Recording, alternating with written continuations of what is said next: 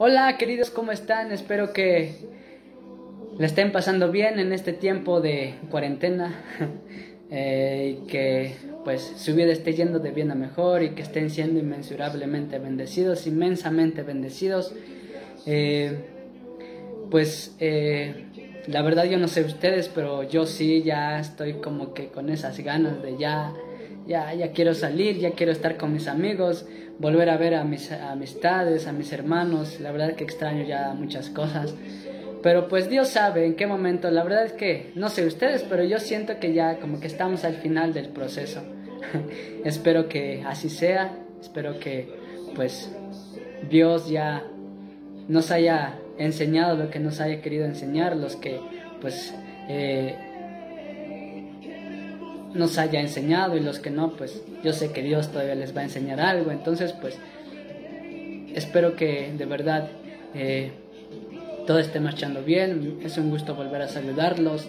Eh, y bueno pues voy a ser breve, hoy voy a leerles una parte de la palabra, está en Salmos 63, 1 y dice así, Dios, Dios mío eres tú.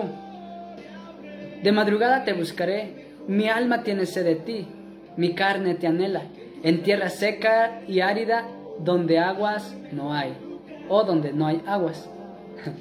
Eh, a mí me da celo, a mí me, me provoca este versículo, porque ver la manera en cómo estaba expresando David lo que estaba sintiendo, lo que estaba viviendo en el momento, la verdad es que no.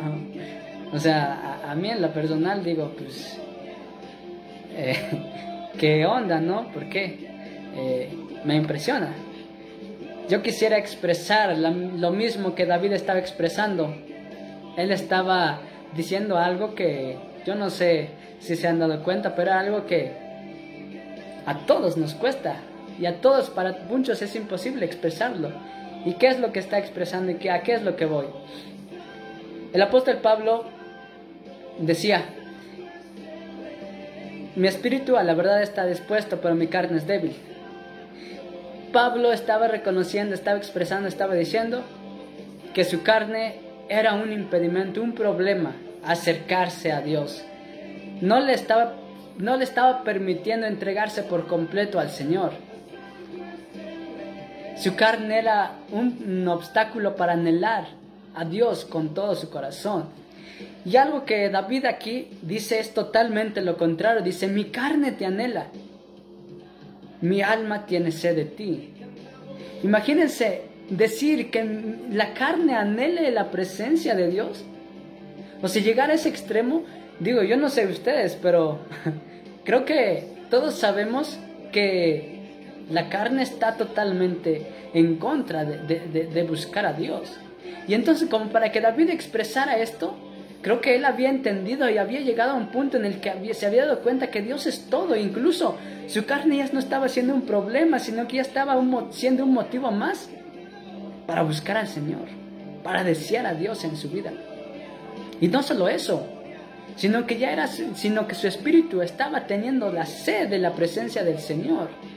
Y imagínense, si cuando el Espíritu desea la presencia del Señor y sentimos, yo no sé si ustedes han experimentado eso, pero al menos yo sí, sentir ese anhelo de la presencia del Señor y estar totalmente agradecidos y felices y querer, querer expresarlo, gritarlo con cualquier persona que nos lleguemos a cruzar y decirle, oye, Dios te ama, Dios esto, la verdad que es, es, es lo más hermoso. Porque empiezas a... Dios está empezando a, Estás empezando a experimentar la presencia del Señor. Y tu espíritu está siendo satisfecho por la presencia de Dios. Ahora imagínate que tu carne también anhele a Dios, la presencia de Dios. Digo, yo creo que ya es, es otra onda, otro nivel, ¿no? Entonces, la verdad que yo, yo, yo, yo digo, wow, cómo es que David llegó a ese punto de anhelar, de, desear tanto a Dios como para expresar de esa manera lo que estaba sintiendo en el momento. Y, y hay algo que, que, nosotros como cristianos, más bien es el problema que nosotros tenemos. que por falta de comunión con el Señor, por falta de intimidad con el Señor, por falta de escudriñar la palabra, por falta de ayuno en nuestra vida diaria, no, no, no, no, no entendemos, no nos damos cuenta que podemos llegar a ese, a ese, a ese punto en el que nuestra carne no sea un impedimento, sino que sea un motivo más, un impulso más para buscar a Dios. Entonces, creo que David está expresando algo que, que, que, que muy pocos, yo no sé si, si, si varios, pero al menos David había entendido. Y su carne también lo había entendido que Dios es lo mejor. En el, más adelante dice, en tierra seca y árida donde aguas no hay. Perdón, voy a regresarme al, versículo, al, al, principio del versículo. Dice, Dios, Dios mío eres tú, de madrugada te buscaré. Antes de que, antes de que diga que su espíritu tiene sed y que su carne anhela la presencia de Dios, él decía que él iba a buscar al Señor de madrugada, con todo su corazón, y estaba consciente de que iban a venir momentos oscuros en su vida. Oscuros en el sentido de que problemas, en todos los sentidos que tú, que tú quieras. Problemas iban a venir y, y, cuando se refiere a oscuridad es cuando tú no ves salida, cuando tú sientes que no hay solución a tus problemas. Pero en ese momento, justo en ese momento, David expresaba y decía, de madrugada te buscaré.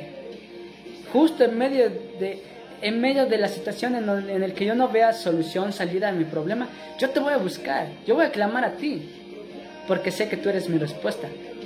Y David estaba reconociendo eso. Y más adelante ya dice, mi alma tiene sed de ti, mi carne te anhela. ¿Por qué? Porque él estaba seguro, porque él estaba diciendo que iba a buscar al Señor con toda seguridad en, en los momentos oscuros, porque él estaba sintiendo en ese momento ese, ese, ese, en, su, en su alma esa sed y en su carne ese anhelo. Entonces, entonces él estaba seguro que en, en momentos de oscuridad él iba a buscarlo sin problema y no iba a dudar de Dios. Dice, en tierra seca y árida donde aguas no hay.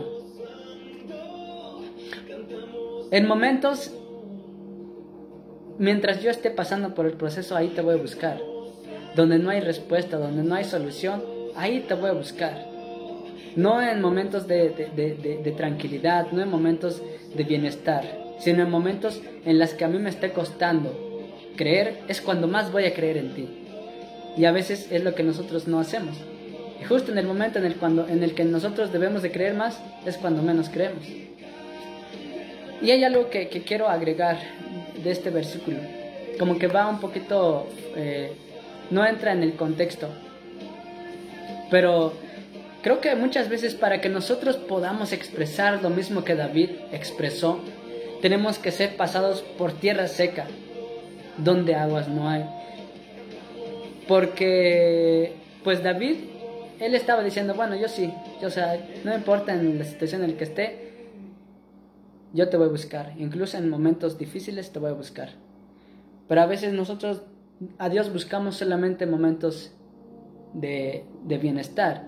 Y cuando, cuando estamos mal, no podemos buscarlo, no, no, nos cuesta. Y entonces a veces yo digo, yo he pensado y digo, yo creo que a veces Dios hace que nosotros pasemos por momentos difíciles también para que nosotros busquemos y anhelemos a Dios. Porque no sé si se han dado cuenta que cuando nosotros estamos pasando por momentos difíciles y ya no encontramos solución, es cuando más corremos a los pies de Jesús. Pero no tanto porque estemos confiando, no tanto porque estemos pensando lo mismo que David, que él estaba con esa seguridad, sino que nosotros lo hacemos ya por desesperación porque ya no encontramos salida en otro lugar. Si hubiésemos encontrado salida en otro lugar, hubiéramos quedado, nos hubiéramos quedado ahí. Sin en cambio Dios no, David no, perdón. Entonces, eh, creo que a veces tenemos que pasar por momentos de sequía, por momentos de, de, obscuridad. Entonces, Hace, eh, hace tiempo escuchaba un mensaje de un predicador y decía que un, un, chico se había acercado a él y había dicho, oye, quiero que ores por mí. Y él le dijo, claro.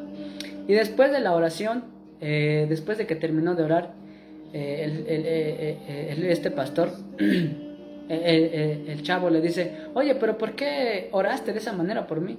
Y es que el pastor le había dicho, en una de tantas, de las tantas cosas que dijo, él dijo, arruina la vida de esta persona. ¿Por qué? Y, el pastor decía, porque solamente cuando tenemos nuestra vida arruinada es cuando más buscamos a Dios, cuando corremos desesperadamente a los pies de Jesús. Y si no,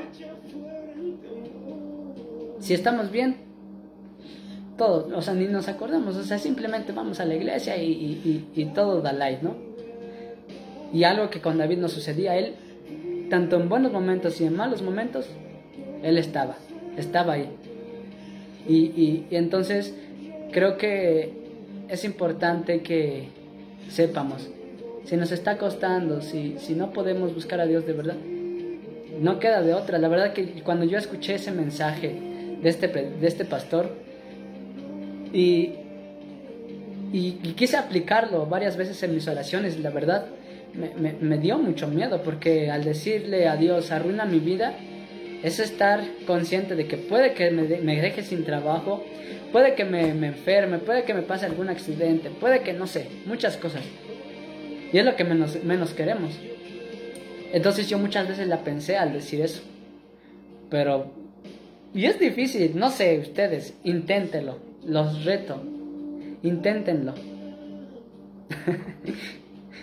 Pero la verdad es que a mí me ha costado decir eso. Arruina mi vida para que te busque de verdad. Entonces, Tal vez no precisamente tengamos que decirle eso a Dios, pero simplemente pidámosle entendimiento para que podamos caminar conforme a su gracia y su voluntad y que podamos expresar lo mismo que David expresó en este versículo y decir mi carne te anhela, mi alma tiene sed de ti y estar seguros de que vamos a buscar a Dios pase lo que pase.